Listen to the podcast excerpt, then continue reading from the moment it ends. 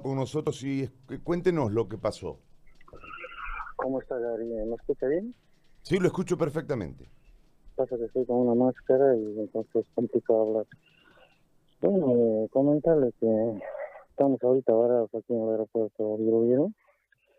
Pasajeros que tenían destino a Cochabamba, La Paz y lógicamente con escalas. Por ejemplo, mi pasajero a Tarija.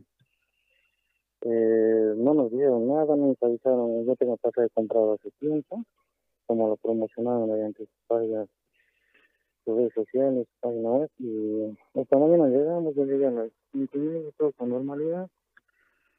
Nos recibieron, nos hicieron el check-in, eran aquí las bárbaras.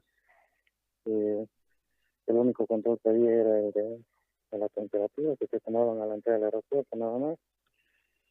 Y bueno, a la hora ahora de, hacer el embarque nos, nos dicen que, que no pueden volar porque no tienen permiso y solo está ahí la oficial, la que tiene la, la radio que, que avisa que vuelo tiene que embarcar, no tiene una explicación, simplemente nos dice esto y no se aparece nadie de voz. Y como le mandan las fotos, podríamos pues ver aquí unas, qué sé yo, 700 personas, 500 personas. No tenemos ninguna respuesta de boa, ni de chafe, ni siquiera prenden el aire acondicionado para que circule el aire, próximamente cerrado. Y no, totalmente pésimo, totalmente mal.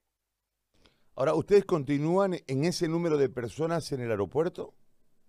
Claro, inclusive los pasajeros de la de la paz se bajaron de la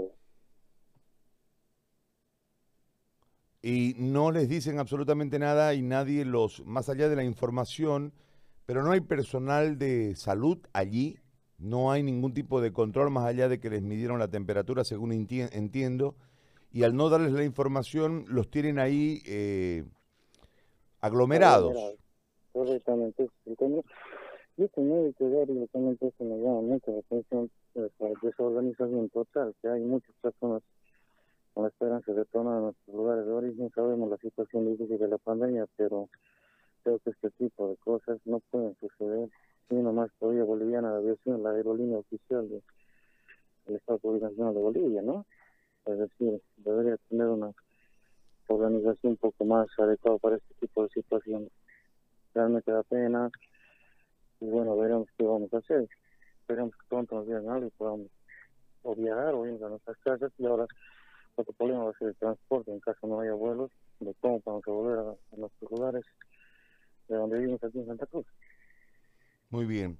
Don Luis, le agradezco mucho. Vamos a intentar averiguar con la gente de BOA qué es lo que van a hacer con ustedes. Perfecto, le agradecería mucho.